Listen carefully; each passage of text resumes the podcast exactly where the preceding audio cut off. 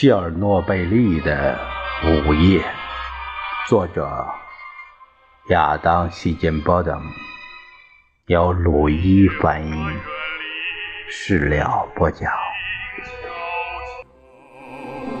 树叶也不再沙沙响，夜色多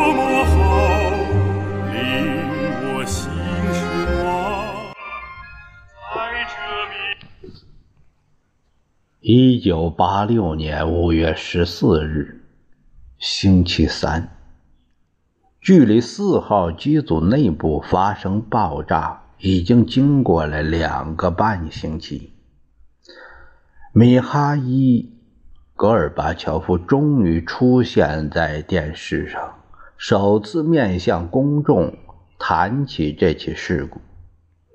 在被 CNN 现场转播的这期《时代》节目中，面对该节目横跨十三个时区的两亿观众。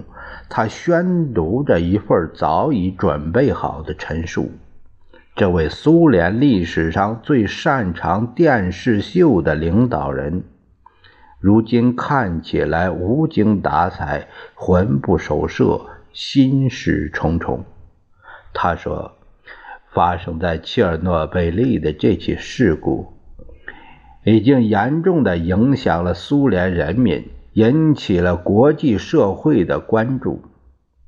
他有时会转入防御模式，偶尔也会显得义愤填膺，但最终在二十六分钟时结束了讲话。戈尔巴乔夫痛斥了美国及北约盟国编造的关于这起事故的堆成山的谎言。他说。这些谎言是他们试图转移注意力的卑鄙伎俩的一部分，从而借此回避他最近提出的销毁核武器的提议。他感谢了罗伯特·盖尔和汉斯·布里克斯，向遇难者和伤员的家人表示了同情。苏联政府将照顾好那些。遇难者和受害者的家人，他向观众保证，最坏的事情已经过去了，但也警告说，任务仍未结束。这是我们第一次真正面对核能脱离人类控制后的恐怖力量。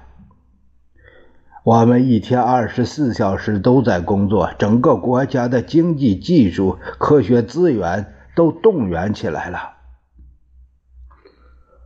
四十八小时之前，苏联国防部长谢尔盖·索科洛夫元帅在一群高级参谋和该部医疗行政人员的陪同下来到了切尔诺贝利。一个由化学战部队和民防部队的辐射专家打前锋的军方特别行动小组已经在。五月初进驻三十公里禁区，基辅、明斯克、塔林的年轻人被从他们的工作岗位上召集而来，也有人是在半夜就被敲门叫起来，上头给他们发了制服，让他们宣誓，然后告诉他们，就当是在经历一场战争，被运进。禁区后，他们才知道自己的最终目的地。现在，曾于1979年指挥苏联军队越过边境进入阿富汗的科索洛夫元帅专程赶到这里，要再次领导他的手下打一场保护祖国的英勇战役，也即后来的切尔诺贝利事故后果清理行动。在中央集权国家的全力动员下，人员、设备从苏联的每一个加盟共和国向切尔诺贝利潮涌而来。这支地球上规模最庞大的军队一落地，便投入了一场殊死决战。巨型军用运输机空运来了士兵。和重型设备。科学家、工程师与其他民用工业的工人也从离家到弗拉迪沃斯托克之间各个地方赶来。官僚体制的束缚、计划目标的限制、经济优先制的考虑，全都被置之度外。只要一个电话，任何资源都能从苏联的几乎任何地方赶运到核电站。来自哈萨克斯坦的隧道工程专家和压制铅皮，来自列宁格勒的点焊机，来自车里亚宾斯克的石墨气块，来自。莫尔曼斯克的渔网，来自莫尔多瓦的三百二十个潜水泵和三万套棉布工作服。这种爱国主义总动员的精神，在第一波事故详细报道出现于苏联媒体上之后，变得格外激昂。克里姆林宫的宣传高手终于找到了一个报道这起灾难的合适角度。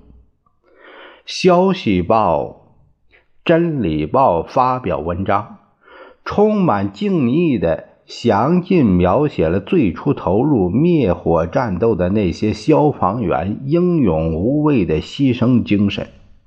旁边配着矿工和地铁工人在废墟之下奋力挖掘隧道的大幅照片。尽管这些事故看起来充分体现了公开性的原则。这个公开性是是双引号的，对辐射的危险秉笔直书，也不隐瞒探访第六医院的伤员时目睹的细节。但这种公开是有条件限制的，民众的困惑、人员的无能，或是安全防范措施的缺乏，都不能讨论。每一位消防员几乎都是在明知自己所面的危险前提下，依然无私无畏冲上去，从而得以步入苏维埃英雄的圣殿。事故的原因没有被追查，在别的地方，意思讲得很清楚：危机很快就会结束。根据每周出版的乌克兰文学，原子只不过暂时的失去控制。苏联科学家牢牢地把握着发生在反应堆之中周围的一切。报纸还报道说，被疏散地区的居民在清除污染的工作完成后，就可以返回家园。第一轮清理工作。已经在核电站内部展开。虽然当时仍在努力控制从余烬犹存的四号反应堆废墟中泄漏的辐射，污染区域被分成三个同心圆区：最外层三十公里禁区，中间的十公里，以及被前两者。包在中间、毒性最大、紧邻核电厂的特别禁区。这项工作落在了苏联总参谋部指挥下的军事工程师、民防部队、化学战部队的头上。这些士兵很多都是年轻的新兵，局势一片混乱。从来就不曾有过任何正式方案，无论是民用的还是军用的，用以规划一场如此巨大的核灾难后的清理工作。即便到了五月中旬，仍然没有足够的电厂专业人员对敷衍了事的操作进行监督。此外，关于工人们可以安全承受的最大辐射剂量标准的设置。也存在着争议。从过去几十年发生的核潜艇封闭空间的屡次事故中，海军的医生学到了带血的教训，因此他们坚持采用国防部二十五雷姆的标准。但无论是苏联卫生部还是化学部队的负责人弗拉基米尔·皮卡洛夫将军，都希望将标准设置那个两倍，五十雷姆。皮卡诺夫手下的士兵在打仗的时候就采用了这一辐射剂量的标准。三周过去了，他们才最终同意使用最低的那个标准。但许多人都已经被危险的过度暴露了。即便到了那会儿，二十五雷姆的最大辐射剂量也被证明难以监控，经常会被分队指挥官有意无视。从全苏联其他原子能电厂赶来帮助清理工作的民用核工业专家。因四处可见的缺乏准备而倍感震惊。他们发现，训练有素、能够有效监测辐射暴露水平的辐射剂量测量师寥寥无几，仍没有对该地区进行全面深入的调查，而还一直从反应堆中涌出的放射性核素的容量也在实时变化。几乎不可能得到可靠的辐射信息，辐射剂短缺家常便饭。一个排的三十名战士经常不得不共用一个监测设备，带着他的那个记录下来的辐射剂量，被同样应用于其他每一个人，不管他们身处何处以及从事何种工作。清理反应堆附近那些个头最大、辐射性最强的瓦砾碎片的任务，落在了开着巨型 IMR-2 战斗工程车的士兵身上。这些战斗工程车的设计用途是在地雷区中。或核打击后的混乱里，为部队开辟一条前进道路。他们实际上就是战斗坦克，只不过装备着推土铲、伸缩式起重机臂，而非机枪架。车上的油压钳大的足以夹起倒在路上的电线杆和树干。为了尽量减少辐射暴露。驾驶舱里包了一层铅，每个人只允许在控制台前工作几分钟，就要被替换下来。然而，第一批开进四号机组附近废墟的机器中，有一辆很快便出了问题。透过狭窄的装甲观察槽，驾驶员无法看清。周边的情况，开进了一片迷宫般的废墟，被四面的瓦砾碎片困住。他的指挥官无法用无线电和他沟通，而他在高辐射区的时间限额正一点点的耗尽。最后，他的长官驱车接近，从自己的装甲车舱盖探出身去。为被困的驾驶员大声指点方向，直到他找到安全返回的路线。这位战士得救了，但对他的长官来说，待在外面那几分钟却太长了。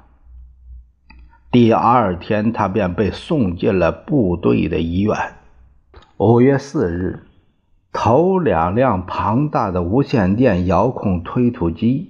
被空运到了核电厂，一辆制造于车里亚宾斯克，另一辆从芬兰进口。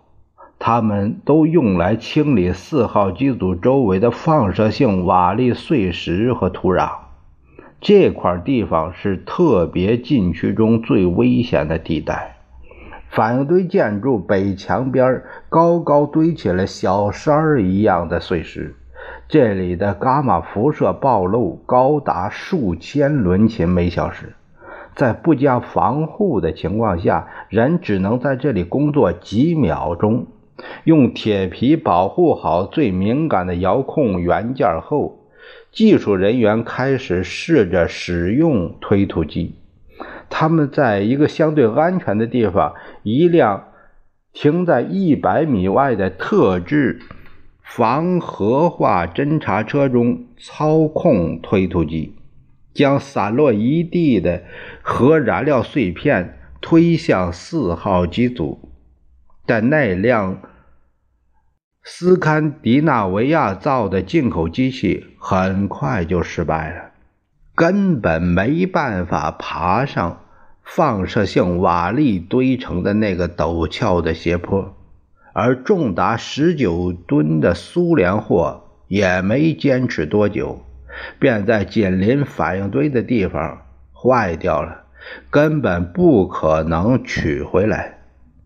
到九月份时，已经有好几辆这种明黄色机器被丢弃在附近田野上。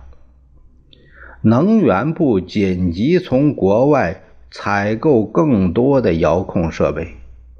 以总理雷日科夫为首的中央政治局行动小组也制定了方案，要在反应堆上方铺设一层乳胶。溶液。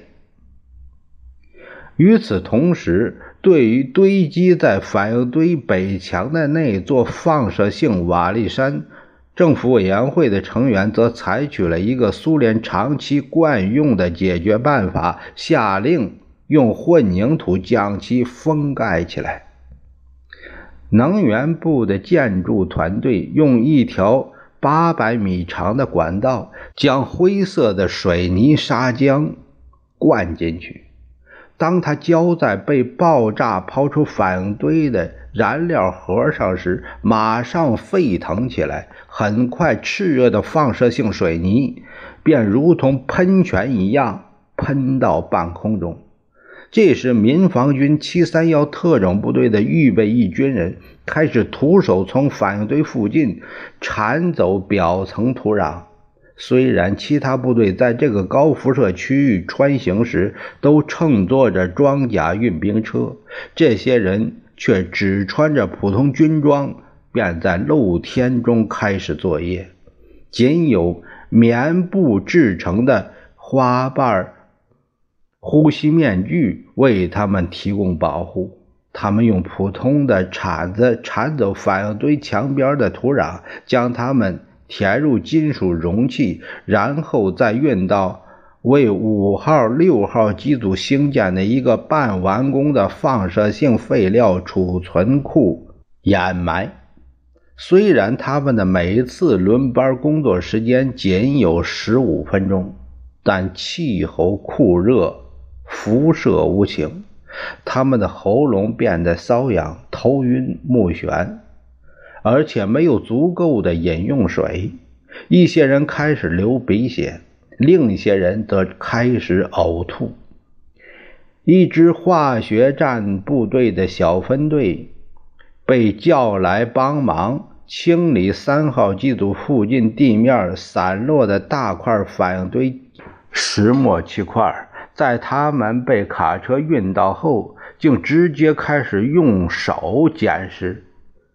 这样的任务令清理员经常在几秒之内就受到一年内允许的最大辐射剂量。在特别禁区的高辐射区域，一项在其他地方可能由一个人一小时内就能完成的任务，需要。三十个人，而且每人只能工作两分钟。而新的管理条例严格规定，只要他们达到二十五雷姆的上限，就要被送出禁区，永远不许回来。衡量每项工作时，不仅需要计算其时间，还要计算到底需要烧掉多少个人才能完成任务。最后，一些指挥官找到了解决的好法子，那就是最好继续调度使用现有人手，那些辐射暴露已经达到极限的人，而不是把新的部队人员送到危险区送死。与此同时，在地下，与中国综合症的决战变得更加激烈了。核电厂物理学家韦尼阿明·普里亚涅齐尼科夫在成功的帮助家人坐火车离开普里皮亚季后，最终在五月初获得许可回到核电站。然而，他发现办公室中的一切。都被两厘米厚的辐射性灰尘所覆盖。五月十六日，他得到命令，收集反应堆正下方的温度和辐射测量值，希望可以借此确定融化的堆芯烧穿混凝土地基的风险到底有多紧迫。尽管科学家们此时相信。衰变核燃料所产生的热量正在下降，但据他们估测，其温度仍可以高达六百摄氏度。收集准确数据、推断事态发展的任务就落在了普里亚涅奇尼科夫和他团队的头上。融化的放射性岩浆是否仍在移动呢？普里皮亚季河、第聂伯河的河水是否仍面对严重污染的威胁呢？借助一台从莫斯科运来的以巨型变压器提供动力的等离子锯，一些战士用了十八个小时才打穿厚厚的混凝土墙，进入反应堆下方空间，在那个漆黑的隔间中。头顶上就是数百吨融化的核燃料。普里亚涅奇尼科夫估计，辐射水平可能高达数千伦琴每小时，必须在五六秒内完成任务，待上一分钟就等于自杀。他只穿着轻便的棉工作服，戴着布口罩。打算仅凭速度对抗反应堆残骸释放的伽马射线，但当他带着辐射温度计探针钻进那个孔道时，他的辐射计失灵了。完成工作所需要的时间远比预想中要长。然后，就在即将完成设备安装时，他感觉到某些粉尘状的东西像雨一样从上方洒在他头上，吓坏了的普里亚涅尼科夫连滚带爬从黑漆漆的地下室尽快夺路而出，一路扯下自己的衣服，全身赤裸着飞奔了一公里。沿路推开错愕不已的士兵，一直跑到行政办公区。到了那里，他才发现洒在身上的那些东西不是核燃料，只是沙子。而他在反应堆下方停留的那几分钟里受到的辐射剂量，总共不到二十雷姆。到那时，从顿巴斯。和莫斯科的煤矿赶来的四百余名矿工，已经开始建造科学家之前规划的位于四号反应堆下方土层中的巨型热交换器。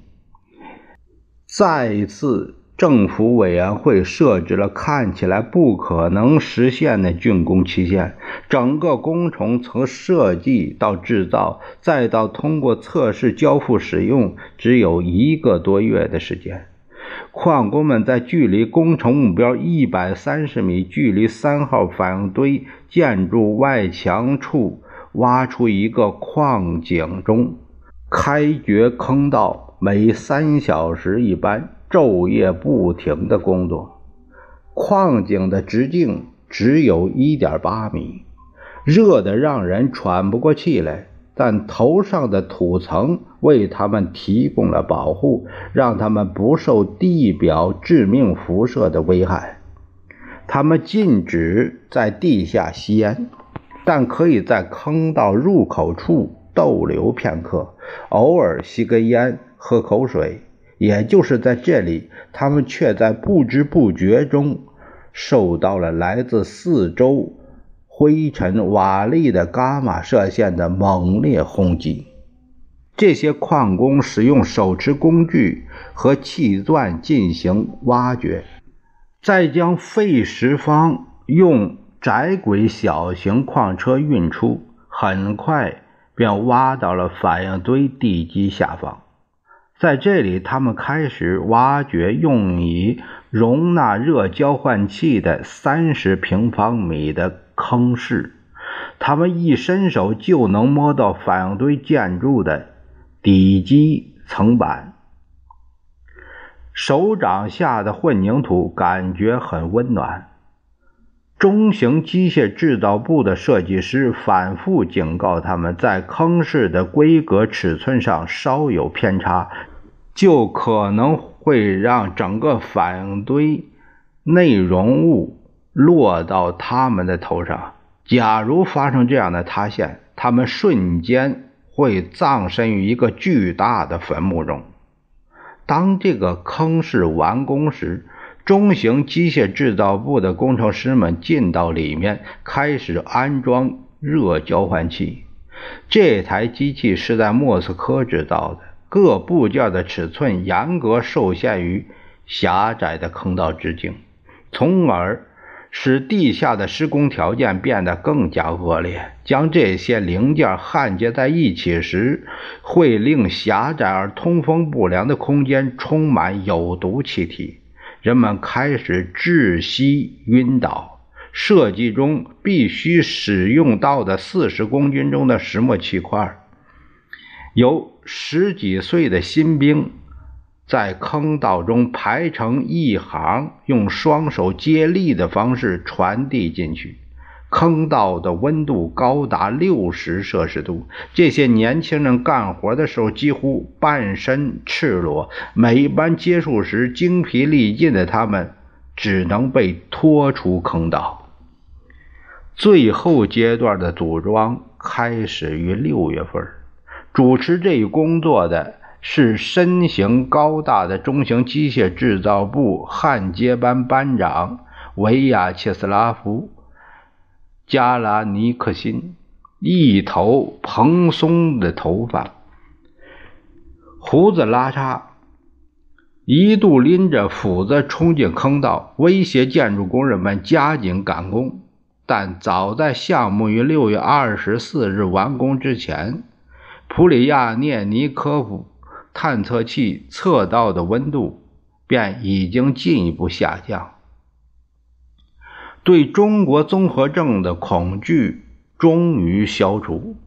那一台有极其精密的不锈钢管网、十公里长的控制线缆布设于混凝土。面板上像三明治一样夹在石墨气块层的两百个热电耦合温度传感器组成的热交换器，凝聚了数百名矿工、战士、建筑工人、电工、工程师好几个星期的日夜拼搏和艰苦奋战，却从来不曾启动过。